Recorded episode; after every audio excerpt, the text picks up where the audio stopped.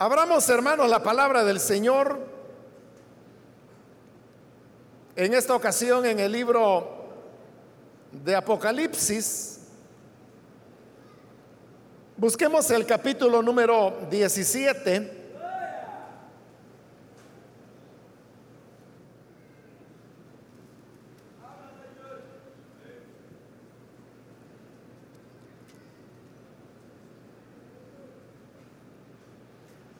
La palabra del Señor en el libro de Apocalipsis capítulo 17, versículo 8 en adelante nos dice, la bestia que has visto es la que antes era, pero ya no es, y está a punto de subir del abismo, pero va rumbo a la destrucción.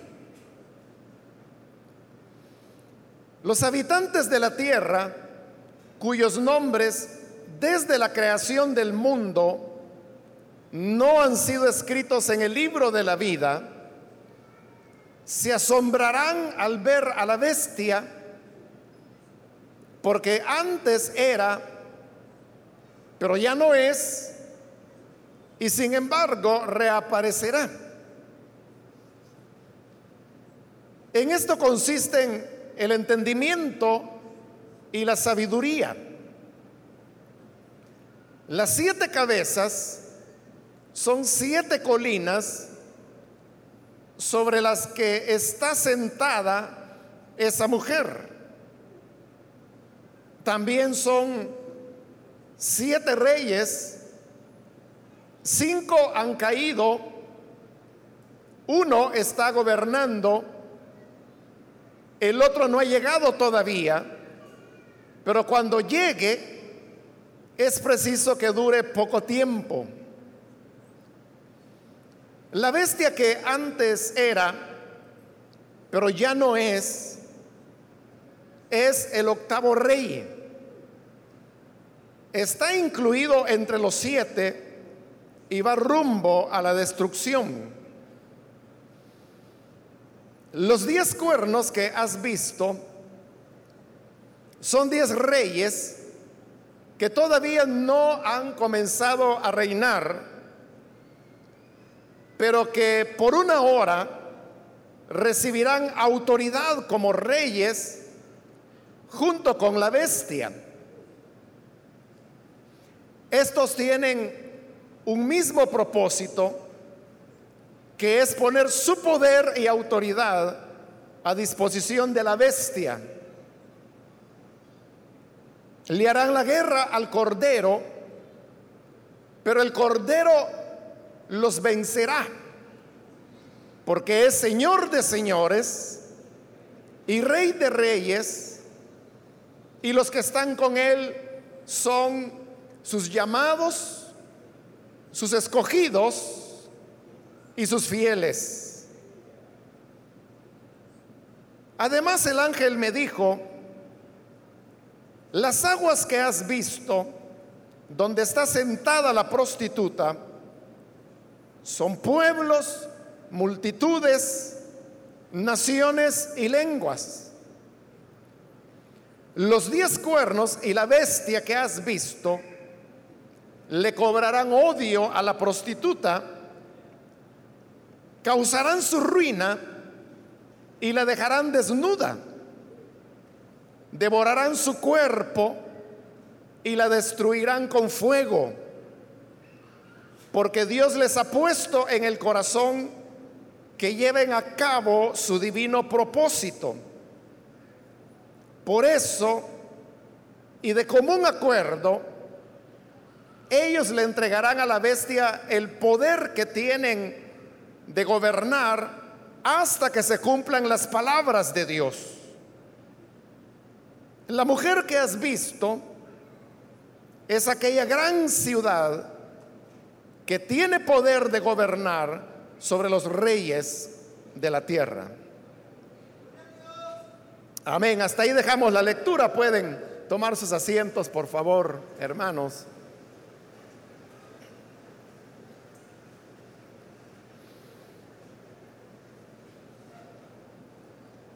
En la última oportunidad, hermanos, comenzamos el estudio de este capítulo 17, en el cual explicamos que se presenta lo que es la Babilonia religiosa. Dijimos que hay dos Babilonias que van a aparecer en este libro de Apocalipsis. La primera, como acabo de decirlo, es la Babilonia religiosa que aparece en este capítulo 17. Y la segunda es la Babilonia comercial, que es la que vamos a encontrar en el siguiente capítulo, el 18. Esta primera Babilonia,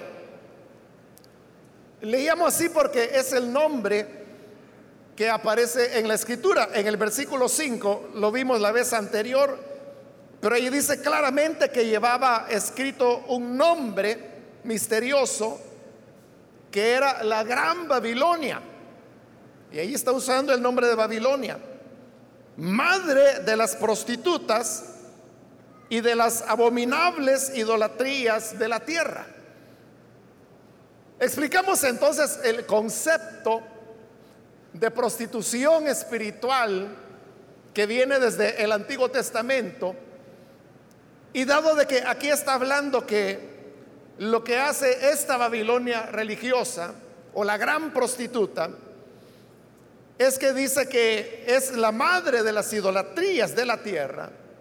Entonces la idolatría tiene un sentido religioso. Y por eso decíamos que la gran prostituta lo que representa son todas aquellas expresiones de tipo religioso que se han prostituido delante de Dios. Y como lo vimos en la última oportunidad, esa prostitución llega al punto en que todos los que son las enseñanzas, los principios de la escritura, los valores que Dios ha querido transmitir a la humanidad son transgredidos, despreciados, dejados de lado, de tal manera que la religiosidad, cuando se aparta de los lineamientos que Dios ha dado en su palabra, está cometiendo infidelidad espiritual.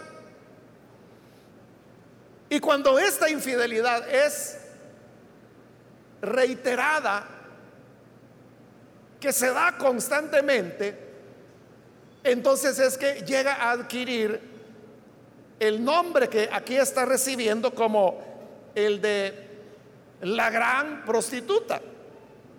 Porque una persona que es sometida a infidelidades, a fornicaciones múltiples y constantes, y en lo cual está recayendo una y otra y otra y otra vez y otra vez. Entonces las mismas personas de una persona así dirían, bueno, es que ella es prostituta. Y lo mismo es lo que ocurre con la religión prostituida. Por eso es que recibe el nombre de la gran prostituta. Ahora, en la última oportunidad vimos que uno de los ángeles que tenía una de las copas, de las siete copas que vimos ser derramadas en el capítulo anterior, le dijo a Juan que le iba a mostrar a la gran prostituta y el castigo que habría de recibir. Entonces dice que lo llevó y es ahí cuando Juan describe y es lo que vimos en la vez anterior, que ve a esta mujer montada sobre la bestia de siete cabezas. Y es ahí cuando se le revela el nombre y se le dice que esta es la, la gran Babilonia, la madre de las prostitutas. Es decir, llegamos hasta el versículo 7, donde lo único que ha ocurrido es que Juan ha visto a la gran prostituta. Pero recordemos que el ángel le dijo en el versículo 1, ven y te mostraré el castigo de la gran prostituta. Hasta este momento solo le ha mostrado a la gran prostituta. Y vimos cómo Juan quedó sorprendido, quedó muy impresionado cuando vio ese cuadro, por un lado extraño, pero por otro lado también feo, podríamos decir, hasta cierto punto macabro. Y es entonces cuando el ángel viene y le pregunta, o sea, ¿por qué te asombras? Y le dice el ángel, yo te explicaré el misterio de esa mujer y de la bestia de siete cabezas y diez cuernos en la que va montada. El ángel está ofreciéndose para explicarle a Juan el significado de todas estas cosas que Juan ha visto, pero además, como lo dice en el versículo 1, mostrarle el gran castigo que va a recibir esta Babilonia religiosa. En el versículo 8, donde hoy comenzamos la lectura, es donde el ángel, aquí es el ángel hablando, le va a explicar a Juan lo que significan cada uno de los detalles que Juan ha visto.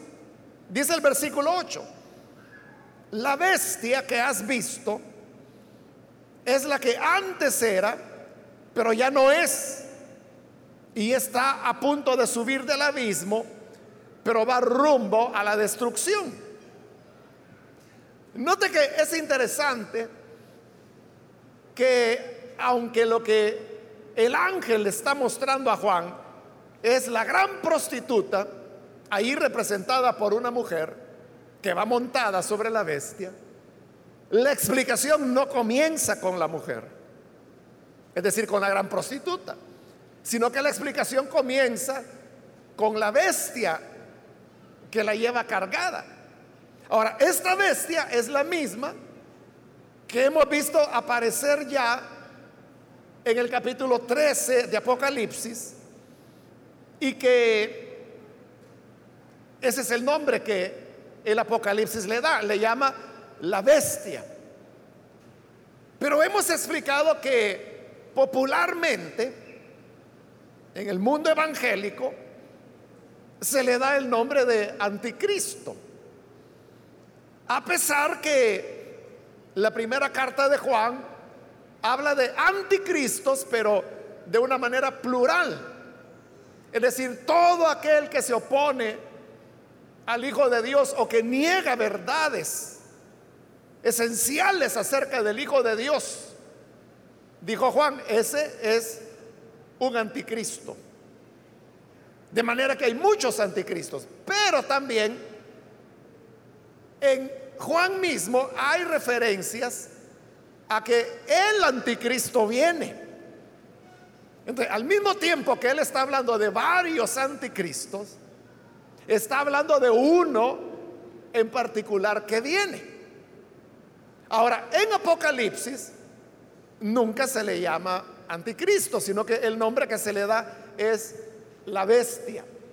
Y no significa, hermanos, que la bestia o anticristo vaya a ser un personaje que tiene siete cabezas y diez cuernos, como dice ahí.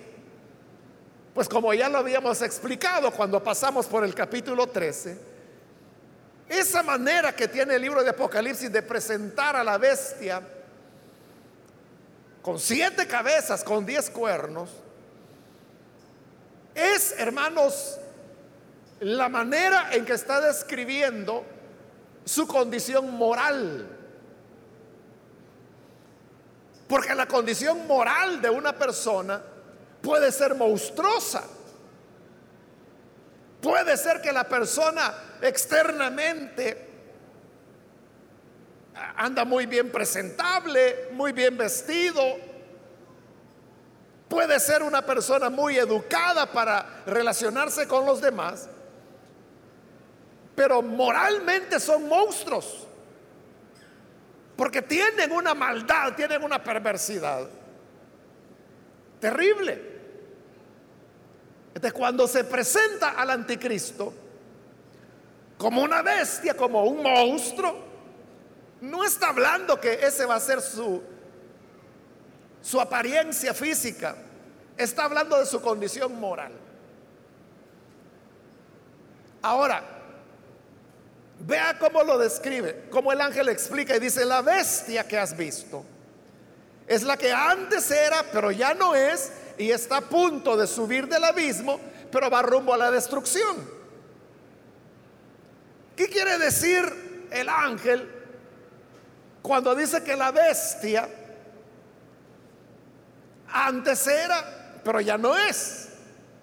Está a punto de subir del abismo, pero va rumbo a la destrucción. Note que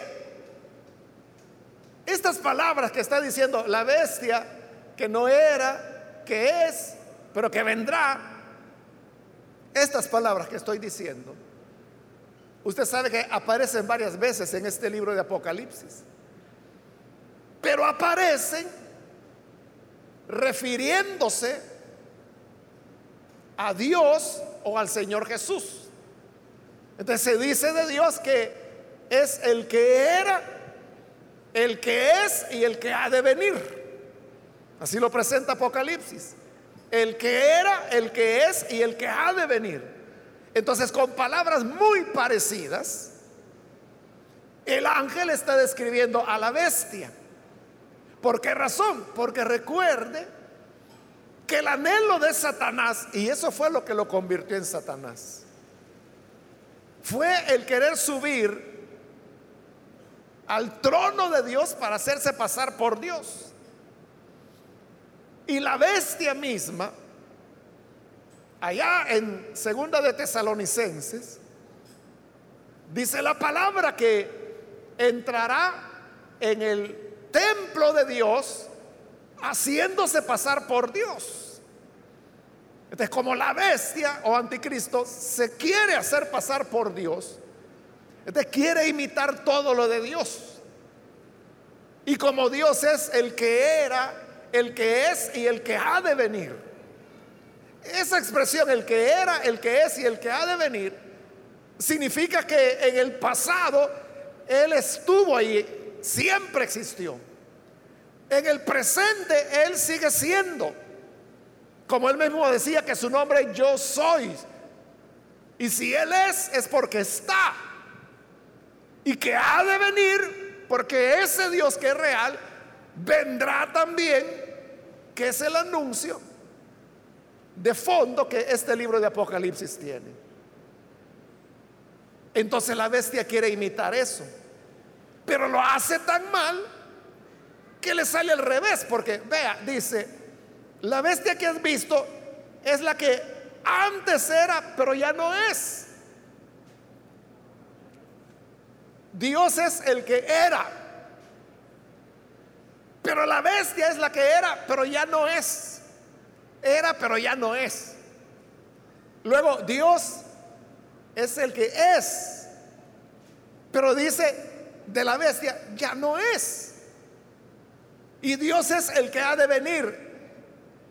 Y de la bestia dice, está a punto de subir del abismo. Ah, entonces también viene. Sí, pero dice, va rumbo a la destrucción. Es decir, que no era, pero luego es, para ya no ser, y va a salir del abismo para ir a destrucción y ya no ser otra vez. Es decir, que la bestia es todo lo contrario de Dios. Mientras que el Señor es el que era, el que es y el que ha de venir, la bestia es la que no era, la que es, pero ya no es, pero que va a venir y va a destrucción para ya no ser.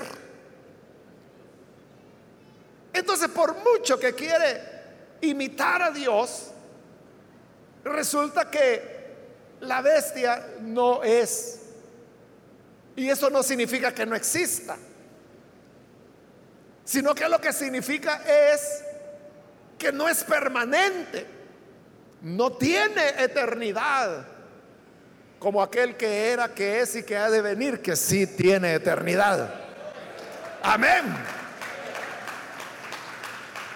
Y continúa diciendo ese versículo 8. Los habitantes de la tierra, esto también ya se había dicho en el capítulo 13, pero dice, los habitantes de la tierra, cuyos nombres desde la creación del mundo no han sido escritos en el libro de la vida, se asombrarán al ver a la bestia. Y vuelve a describirla. Porque antes era, pero ya no es. Y sin embargo, reaparecerá. Pero ya se nos dijo que reaparecerá para destrucción, para ya no ser otra vez. Como digo, se está repitiendo lo que se dijo en el capítulo 13, que todos aquellos cuyos nombres no estaban escritos en el libro de la vida, se fueron admirados detrás de la bestia para rendirle culto. Entonces vea, los escogidos de Dios, que no van a creer en la bestia, precisamente porque son escogidos. Los escogidos de Dios no creen en la bestia, ni en su grandeza, ni en su poder, ni en el falso profeta que es como el que le hace propaganda a la bestia. No van a creer. Pero los que han rechazado al Hijo de Dios van a creer en la bestia. Pero ¿y quién es la bestia? La bestia parece poderosa. Porque allí aparece como un monstruo de siete cabezas, con diez cuernos, que lleva montada sobre ella a la gran prostituta. Como le he dicho otras veces, hay personas que le tienen miedo al libro de Apocalipsis. dicen, ay no, yo no lo leo porque me da escalofríos. ¿Y por qué le da escalofríos? Es que mire, ahí habla de un monstruo, de una bestia de siete cabezas, de diez cuernos. Ay no, me van a dar pesadillas, no me hable de eso. Pero no, no está leyendo, o sea, no está entendiendo. Que dice que esa bestia, que parece así impresionante, que parece monstruo, no está leyendo que dice que no era, pero que fue, pero que ya no es. Y que va a venir, pero que viene para destrucción, es decir, para no ser. Es decir, que es una bestia, pero es una bestia de papel, de papel de China. Es decir, que es pura apariencia. Pero Apocalipsis está mostrando la realidad. Y es que la bestia no tiene poder. ¿De qué se aflige? Es que mire, dice la Biblia que ahí van a andar sellando, que la bestia va a venir sellando. Que haga lo que quiera, hermanos. Nosotros sabemos que esa bestia no era, que será, pero no será y que luego vendrá del abismo, pero irá a destrucción y que no será. No tiene poder, no tiene autoridad. Nosotros estamos del lado del que era, del que es y del que ha de venir. Y ahí estamos seguros para siempre. Así que no hay por qué tener temor. El versículo 9. En esto consiste en el entendimiento y la sabiduría. Esas palabras también Juan ya las usó en el capítulo 13, cuando habló de el número de la bestia. Juan dijo, aquí dijo, está el entendimiento y la sabiduría. Es lo mismo que está diciendo hoy en el versículo 9. En esto consiste en el entendimiento y la sabiduría. O sea, ¿por qué lo está repitiendo? Porque está hablando de la misma bestia. Y luego dice, las siete cabezas son siete colinas sobre la que está sentada la mujer. Es decir, que la gran prostituta, porque hoy se está hablando de la mujer, y dice que está sentada sobre siete colinas. Entonces la gran prostituta se apoya, como lo vimos al principio de la visión, sobre la bestia. Pero esta bestia ahora aparece en forma de siete colinas. Para cualquiera que leyera el libro del Apocalipsis, en la época en que fue escrito, a finales del siglo I, cualquiera que leyera ahí que las siete colinas sabían que era una referencia a Roma. Hasta hoy en día a Roma todavía le llaman la ciudad de las siete colinas. Hoy no mucha gente lo sabe. Sobre todo los turistas, ¿verdad? Que van por allá lo saben. Pero en esta época, eh, hermano, es como que si hoy en día se hablara,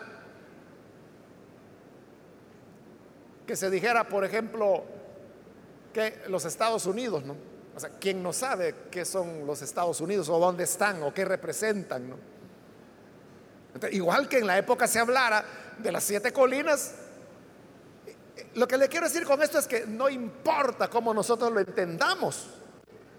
La cuestión es cómo lo entendieron aquellos a quienes el Apocalipsis fue enviado.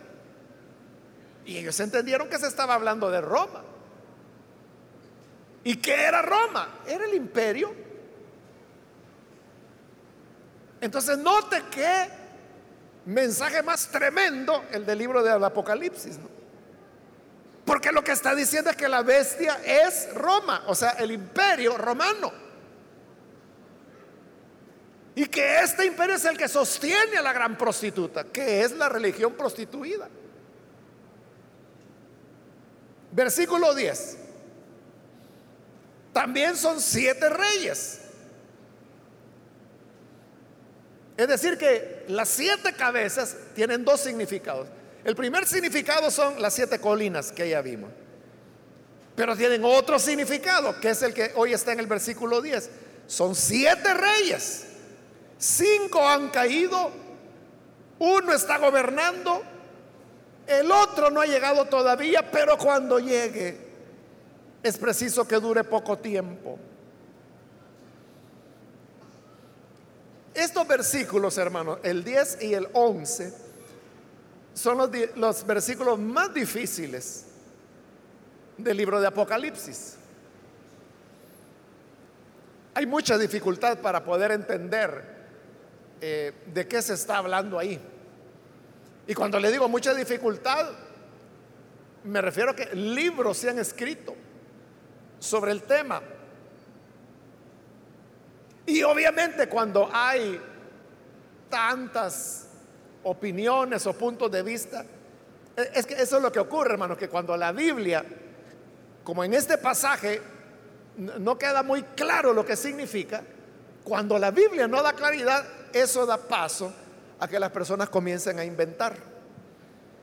Y comienzan a decir, pudiera ser aquí, pudiera ser esto, pero pudiera ser lo otro. ¿Y usted cómo demuestra o cómo niega las opiniones que se están dando? Si no hay mayor información. Por ejemplo, ¿qué información tenemos de estos siete reyes? De algunos no se nos dice nada, como por ejemplo, son siete reyes, cinco han caído. Eso es todo. Es decir, cinco habían sido reyes, pero ya no eran reyes. Porque los destronaron, porque murieron. Y eso es todo. ¿Cómo sabemos quiénes son esos cinco? Si eso les ocurre a todos los reyes, ¿no? Luego dice, uno está gobernando, lo cual es obvio, ¿no? Si es rey, es porque gobierna. No se me está dando ninguna información. El otro no ha llegado todavía. Eso es todo lo que hacemos, que no ha llegado. Pero cuando llegue es preciso que dure poco tiempo. Y ahí están los siete ya. Como no hay mayor información, se dice de todo. Algunos han dicho que cada uno de estos reyes eran los emperadores romanos. Bueno, algunos hasta se atreven a dar nombres. Por ejemplo, hay algunos que dicen que este, que dice el otro, que sería el séptimo, no ha llegado todavía, pero cuando llegue es preciso que dure poco tiempo. Hay algunos que hasta dan el nombre de, Tito, el emperador Tito, porque Tito solamente reinó dos años, que fue muy breve tiempo. Pero hay un problema. Y es que cuando el Apocalipsis se escribió, Tito hasta ya había muerto. Eso ya era historia, ya era pasado. Hubo tantos emperadores romanos que, de esa línea de emperadores que hubo, ¿a dónde comienza el número uno? ¿Quién es el número dos? ¿Quién es el número cinco? Está difícil.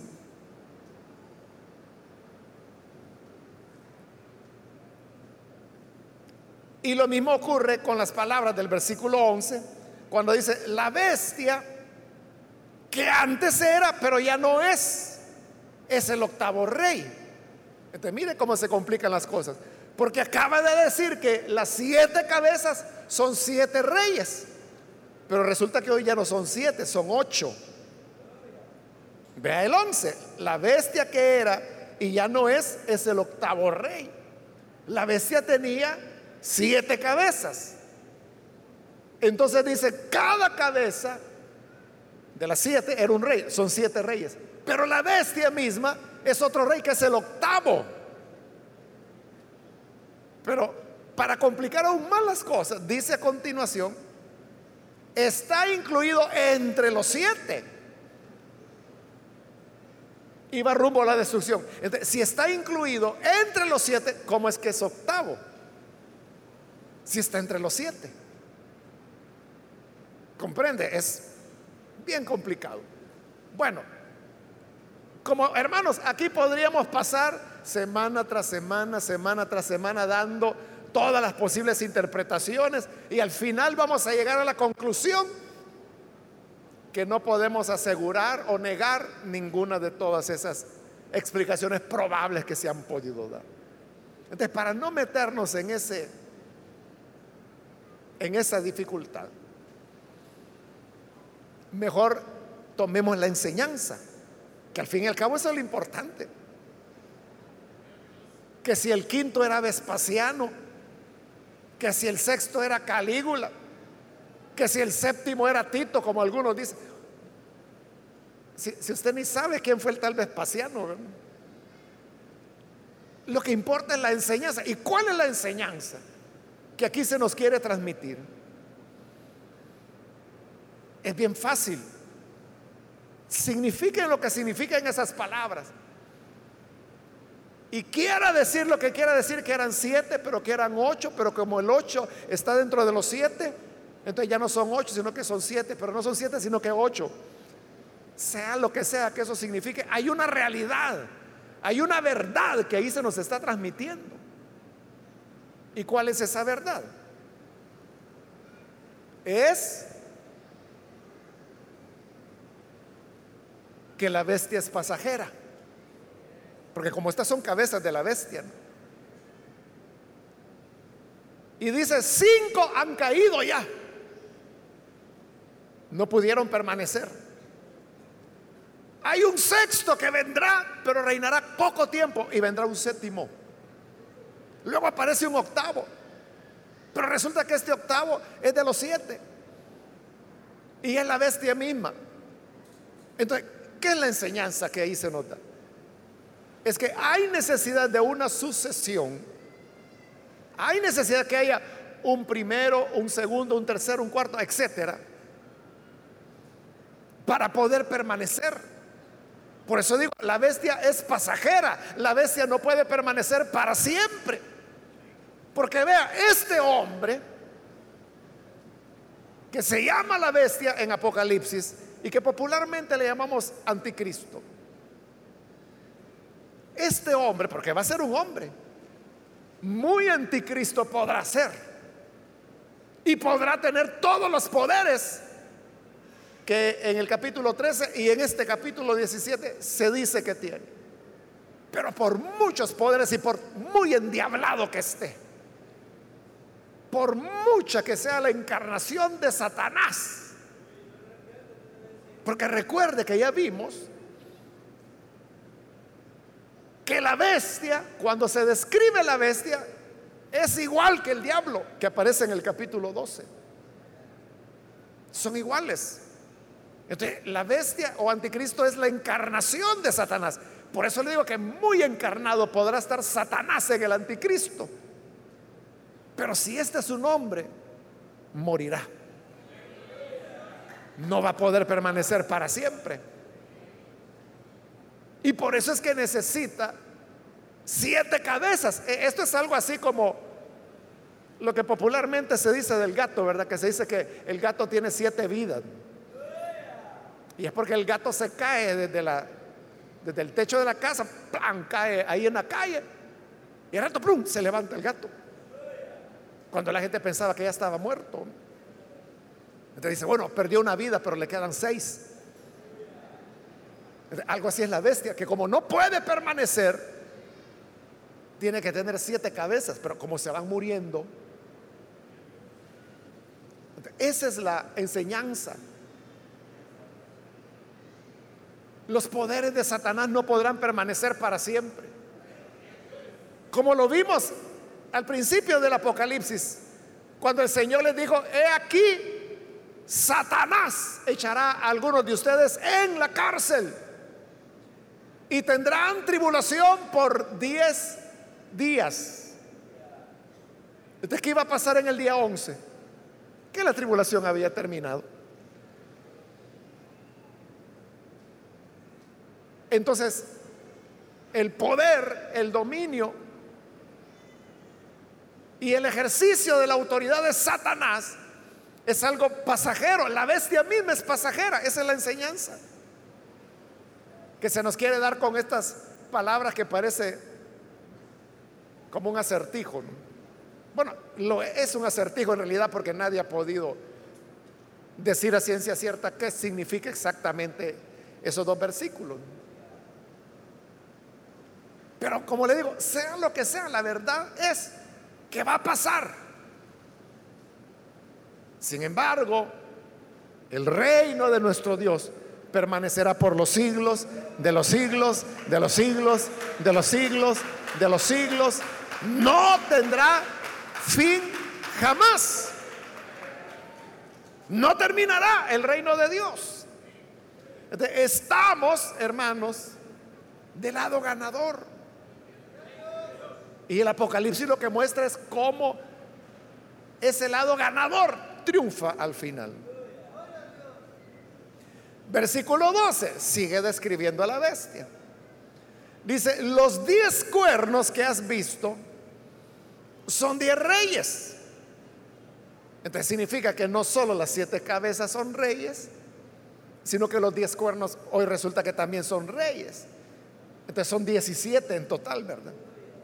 Son diez reyes, dice, que todavía no han comenzado a reinar, pero que por una hora, o sea, por un tiempo muy corto, recibirán autoridad como reyes junto con la bestia.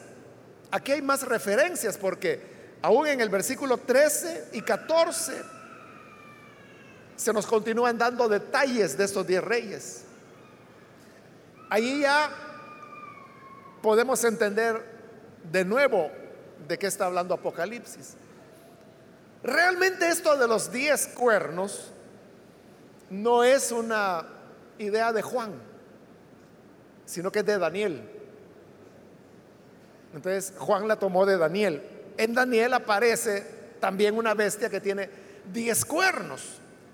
La visión de Daniel es diferente porque habla que de esos diez cuernos, tres son cortados y luego hay un cuerno pequeño que nace de otro de los cuernos. Bueno, es una visión diferente.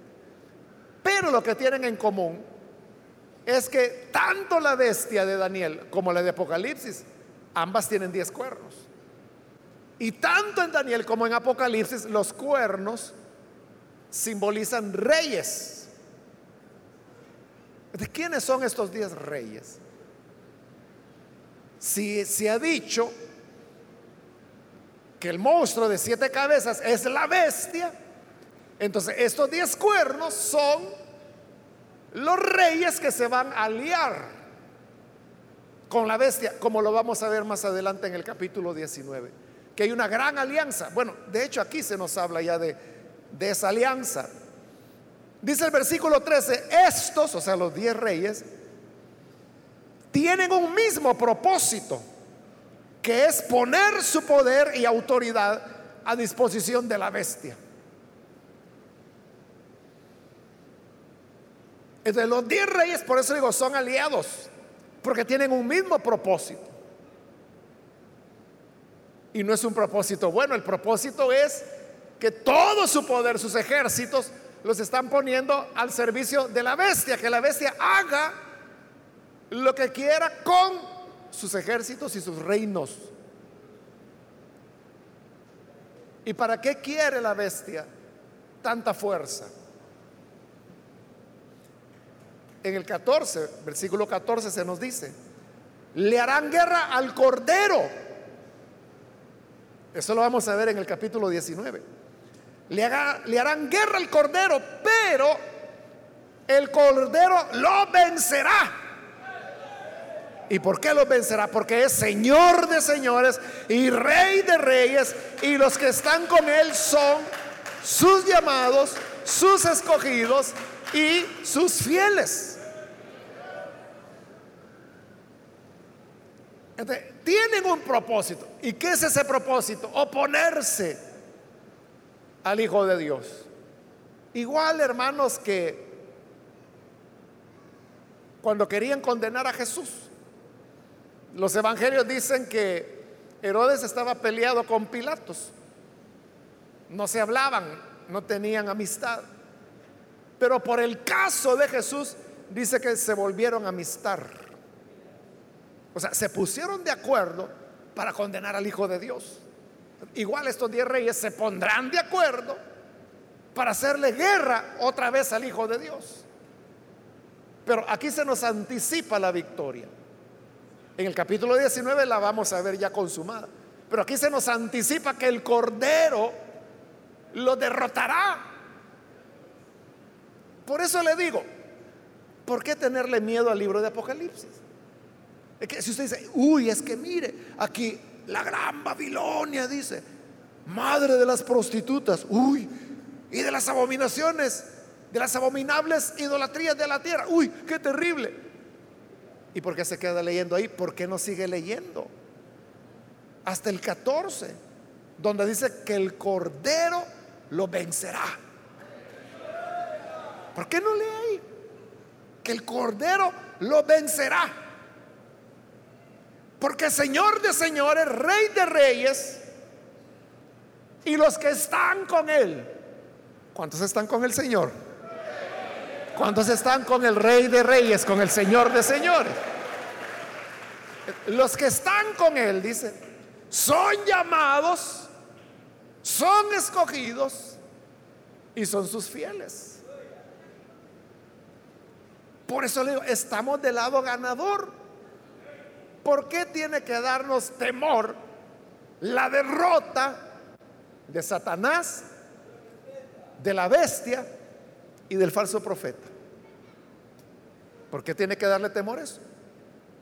Si Apocalipsis dijera que Satanás va a destruir al Hijo de Dios y que la bestia va a aplastar a todos los que están con el Hijo de Dios, ahí sí, mire, ahí sí, vámonos a Marte porque la cosa se va a poner dura aquí en la tierra, ¿no? Pero lo que está diciendo es lo contrario, los que van a perder son ellos. Quien va a perder es la bestia. Porque no era pero fue, pero ya no es, pero vendrá para destrucción. Es decir, que no volverá a ser. Pero nuestro Cristo es Rey de Reyes, Señor de Señores, y lo vencerá. Lo vencerá. Recuerde, yo le dije que a partir del capítulo 17 ya es el final del Apocalipsis. Aquí entramos ya, digamos ya en la recta final de Apocalipsis. En el 17 tenemos la destrucción de la gran prostituta o Babilonia religiosa. En el 18 vamos a ver la destrucción de la Babilonia comercial. En el 19 vamos a ver esa guerra que se nos está adelantando aquí, de la bestia y sus ejércitos contra el Hijo de Dios. Ya se nos adelantó, ya nos contaron el final, hermano, de antemano. Y luego en el 20 ya es el nuevo cielo, la nueva tierra y el establecimiento del reino de Dios para entrar a la eternidad. Entonces, este es el final de, la bestia. Versículo 15. Además el ángel me dijo, las aguas que has visto, donde está sentada la prostituta, son pueblos, multitudes, naciones y lenguas. Eso ya lo habíamos explicado cuando al inicio del capítulo se nos decía que la mujer, la gran prostituta, estaba sentada sobre muchas aguas. Aquí se nos está diciendo claro qué significan esas aguas. Dice, las aguas son pueblos, multitudes, naciones y lenguas que han caído bajo el dominio de la religiosidad prostituida. 16. Los diez cuernos y la bestia que son las, los que lo han cargado a ella hasta este momento. Los diez cuernos y la bestia que has visto le cobrarán odio a la prostituta, causarán su ruina y la dejarán desnuda, devorarán su cuerpo y la destruirán con fuego. Aquí se está cumpliendo lo que el ángel dijo en el versículo 1. Te voy a mostrar el castigo de la gran prostituta. Aquí está. Pero mire qué interesante. Que el castigo de la gran prostituta, la misma bestia se lo da. Y los mismos reyes que están aliados con ella son los que van a destruir a la gran prostituta. Es decir, la religión prostituida.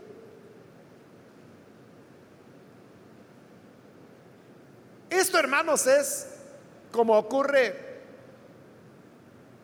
tristemente, ¿no? Con algunas personas, hombres que se involucran con prostitutas. Pero me refiero que se involucran en una relación más o menos duradera, que no son clientes de un día, sino que establecen una relación con la prostituta, entonces, porque creen que es una gran mujer, que encontraron el amor de su vida, y es una relación que puede durar meses o puede durar dos, tres años. Pero ¿qué pasa? Este hombre sabe que ella es prostituta, o que lo fue al menos. Hay un momento en que llega a despreciarla. Como dice ahí el versículo 16, le cobran odio a la mujer, a la prostituta. Y por eso es que muchas veces estas relaciones de estos hombres terminan en asesinatos. Estos hombres terminan matando a la prostituta porque la desprecian, porque saben que es una prostituta, a la cual ellos quizás le entregaron su corazón, le entregaron sus emociones, quizás dinero, le compraron vestidos, qué sé yo. Entonces después se sienten traicionados porque es una prostituta. Entonces la odian. Bueno, en Ezequiel, el profeta Ezequiel, Dios usa la figura de Aolab. ¿Quién es Aolab? Es un nombre simbólico que Dios le da a Israel y presenta a Israel como una mujer cuyo esposo es Dios. Pero esta mujer se entrega a la fornicación. hasta que se prostituye. Y dice el libro de Ezequiel que los hombres con los cuales Aholav se prostituyó, es decir, Israel, ellos la destruyen. Es decir, los amantes destruyendo a la prostituta. Igual es aquí. Es la bestia. Y los reyes aliados con ella los que van a destruirla, es decir, los que fueron sus amantes, la van a destruir. Y dice, la dejarán desnuda, devorarán su cuerpo, la destruirán con fuego. Es decir, no solo la matan, sino que ya muerta la desnudan. Y no solo la desnudan, dice que se la devoran, se la comen y la destruirán con fuego, como que los pedazos que sobraron los terminan quemando, es decir, es un final terrible, ¿no? Horroroso. Versículo 17, porque Dios les ha puesto en el corazón que lleven a cabo su divino propósito. ¿Y cuál es el divino propósito? Que la religiosidad prostituida sea destruida. Y lo tremendo es que será destruida por los mismos que amaron esa prostitución.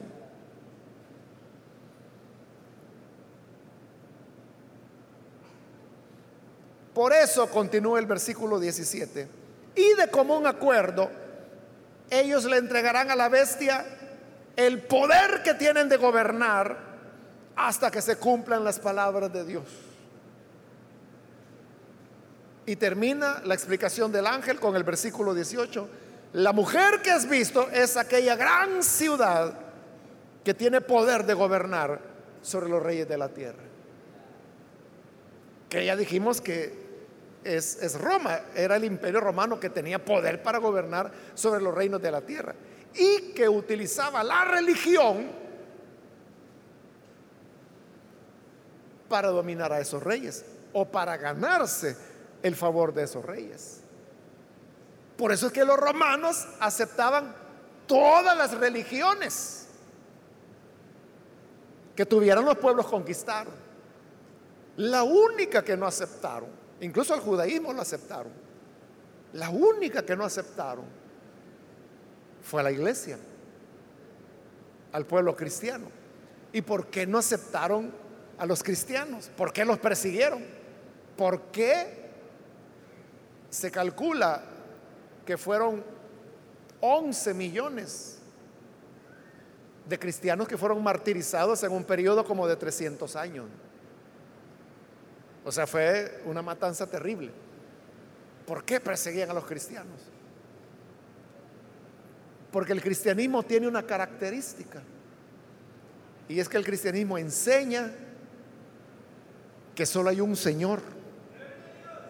Y ese es Cristo. Y aquí lo está diciendo. Hablando de Jesús dice que Él es Señor de señores y Rey de reyes. Esos eran títulos que tenía el emperador. A los césares les decían Rey de reyes. ¿Por qué? Porque era un rey que reinaba sobre otros reyes.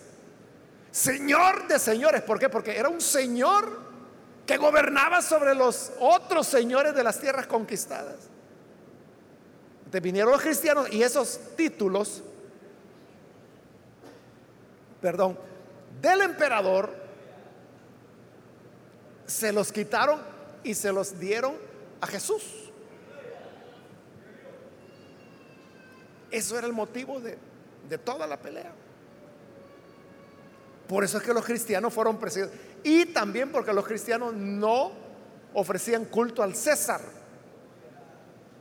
Ya, le he explicado varias veces que el saludo ese que nosotros relacionamos más con los nazis, cuando vemos documentales o películas de los nazis, usted sabe que los soldados nazis, cuando se saludaban entre ellos, levantaban la mano derecha y decían Heil Hitler, es decir, elogiado sea Hitler, o sea, Heil significa exaltado, elogiado, alabado, todo eso significa que tenga vida, que tenga prosperidad.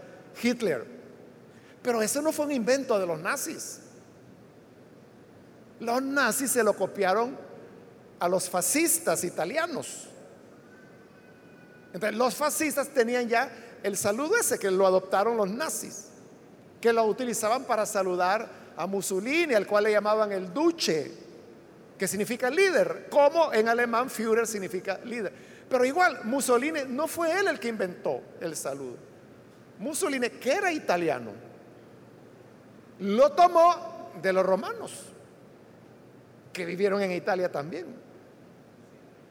En la época de Jesús, los soldados, bueno, y los romanos, así se saludaban. Levantaban la mano derecha, pero lo que ellos decían era, Quirios César. ¿Y qué significa eso? Quirios César. Significa César es Señor.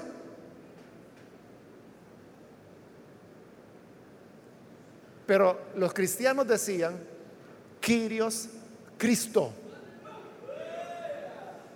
que significa Cristo es Señor. ¿Qué ocurría? Que cuando en la calle un soldado romano saludaba a un cristiano y le decía, Quirios César, es decir, César es Señor, el otro respondía, Quirios Cristo, Cristo es el Señor. Ahí era el choque, porque se consideraba como deslealtad. Eso, hermanos, es como que si, aquí en nuestro país, la máxima autoridad, usted sabe, es la constitución de la República. Bueno, por lo menos eso nos enseñan. Pero si hay una persona que dice, no, esa constitución a la basura la voy a tirar, yo voy a vivir como yo quiero, rapidito va a estar en la cárcel. Igual era ahí. Decir que César no era Señor, sino que era otro a ese que llamaban Jesús o Cristo. Era traición. A eso se debió la matanza. Y por eso es que vimos a la gran ramera, dice que estaba embriagada con la sangre de los mártires. Porque es lo que Roma hizo, utilizar la religión para combatir al cristianismo, para someterlo hasta que llegó un, emperador, ¿no? Constantino, el cual él, tenía visión de futuro. Y después de 300 años él había visto que por más que se matara a los creyentes y se les persiguiera, continuaban creciendo y creciendo y que cada vez habían más y más cristianos. Entonces lo que tuvo Constantino fue una visión de futuro y él dijo, el cristianismo es la religión del futuro. Ya no será el paganismo. Y ahí viene la gran jugada política de Constantino. Y es que toma el cristianismo como la religión oficial, dejando de lado el paganismo. Claro, eso fue una gran pérdida para la iglesia. La persecución cesó. No hubo más persecuciones, porque ahora había un emperador supuestamente cristiano. Pero era un, un estratega político tremendo, Constantino. Él vio el futuro y lo que él vio se cumplió. ¿A dónde están los paganos de Europa hoy? No hay ni uno ya. ¿Y qué es lo que hay? Es una Europa cristianizada. O sea, no digo cristiana, que eso sería otra cosa. Digo cristianizada. Tuvo razón Constantino. Vio el futuro. Fue buena su apuesta.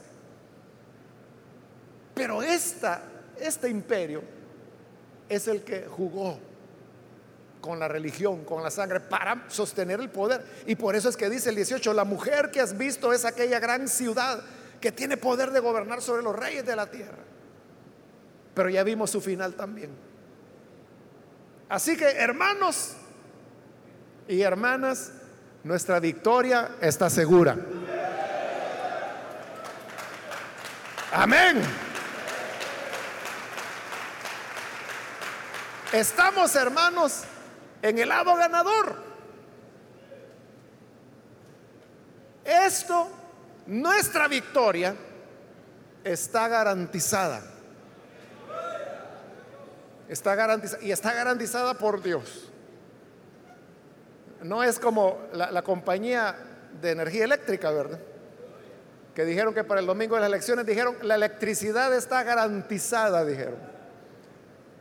Las votaciones empezaron a las 7 de la mañana, a las 7 y 16, plum, se fue la energía. 16 minutos duró la garantía de ellos. Bueno, la restablecieron, ¿no? pero en la noche se estuvo yendo otra vez. No estamos hablando de esas garantías, hermano. Aquí es el Hijo de Dios el que garantiza la victoria que vamos a tener. La pregunta que debemos hacernos es, ¿de qué lado estamos? Si estamos del lado de la religión prostituida, que yo le dije que hasta evangélicos hay ahí. Porque aquellos evangélicos que lo son de fachada y no de realidad pertenecen a la gran prostituta. ¿Está de ese lado? ¿O está del lado del Hijo de Dios, del Rey de Reyes, del Señor de Señores, que derrotará a la bestia y a la gran prostituta? Si tiene dudas, hoy es un buen día para que venga y se afirme en el Hijo de Dios. Vamos a cerrar nuestros ojos. Padre, gracias te damos por esta persona que está aquí al frente, como también aquellos que a través de televisión, de radio, de internet, se están uniendo en esta oración, están abriendo su corazón para recibirte a ti. A ti, Señor, que eres el redentor, el salvador, aquel por el cual tenemos la vida y por el cual sabemos que hemos de reinar por los siglos de los siglos. Gracias por cada persona que hoy cree en ti. Y te ruego por tu iglesia, para que todos, Señor, podamos conservar la pureza de una virgen pura, sin mancha y sin arruga como es la novia que tú vienes a traer. Líbranos de la infidelidad espiritual, de la fornicación religiosa, para que así estemos sin mácula ante tu presencia en el día que te reunirás con tu pueblo. Por Jesús nuestro Señor lo pedimos. Amén. Amén.